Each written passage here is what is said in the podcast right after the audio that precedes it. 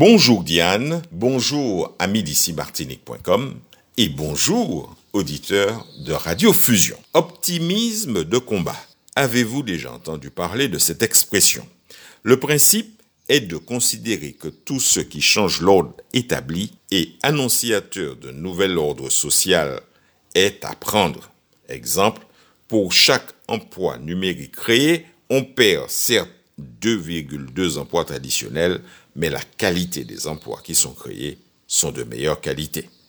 L'économiste Philippe Agion s'attaque à des solutions de facilité face à la crise et met justement en exergue ses conséquences. Son credo, l'innovation peut dynamiser la croissance tout en consolidant le modèle social, mais à une condition, si il est partagé par tous. Alors, revenons sur la question de l'innovation. La mécanisation hier, l'électricité avant-hier, le digital aujourd'hui. Philippe Agion, justement, qui est né à Paris, est cet économiste français qui a enseigné à l'université d'Harvard et à la London School of Economics et à l'école d'économie de Paris. Il est depuis octobre 2015 professeur au Collège de France et ce dernier a coécrit un livre avec un spécialiste de l'innovation destructrice mais reconstitutive qui nous fait nous interroger, nous, aujourd'hui, en Martinique. Pour vous donner justement un exemple martiniquais d'innovation disruptive et refondatrice en Martinique, je demandais à un acteur de la banane,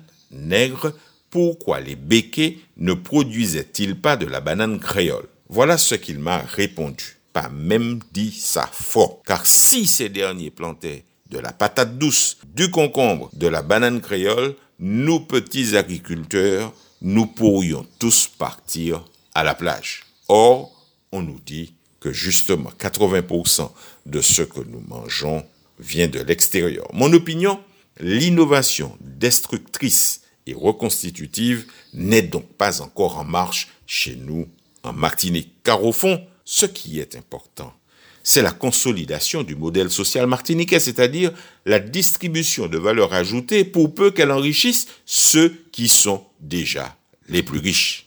En des termes plus simples, si les béquets devaient faire de la banane créole et qu'on crée aussi des usines de transformation pour la farine de banane, des chips et autres produits, c'est un plus grand nombre de personnes qui travailleraient et plus de valeur ajoutée qui serait partagée. Mais l'objectif me semble-t-il, n'est pas là. Le but est de ne pas faire bouger le système. Je vous vois venir avec l'optimisme identitaire qui consisterait à dire, mais pourquoi les nègres ne le font pas eux-mêmes? Ma réponse aujourd'hui, pour se réaliser, l'innovation a besoin de capital. Or, nos élus, qui ont les leviers pour, exemple les fonds européens, ne sont pas prêts à imaginer d'autres modèles que celui du projet porté par un entrepreneur privé mais argenté.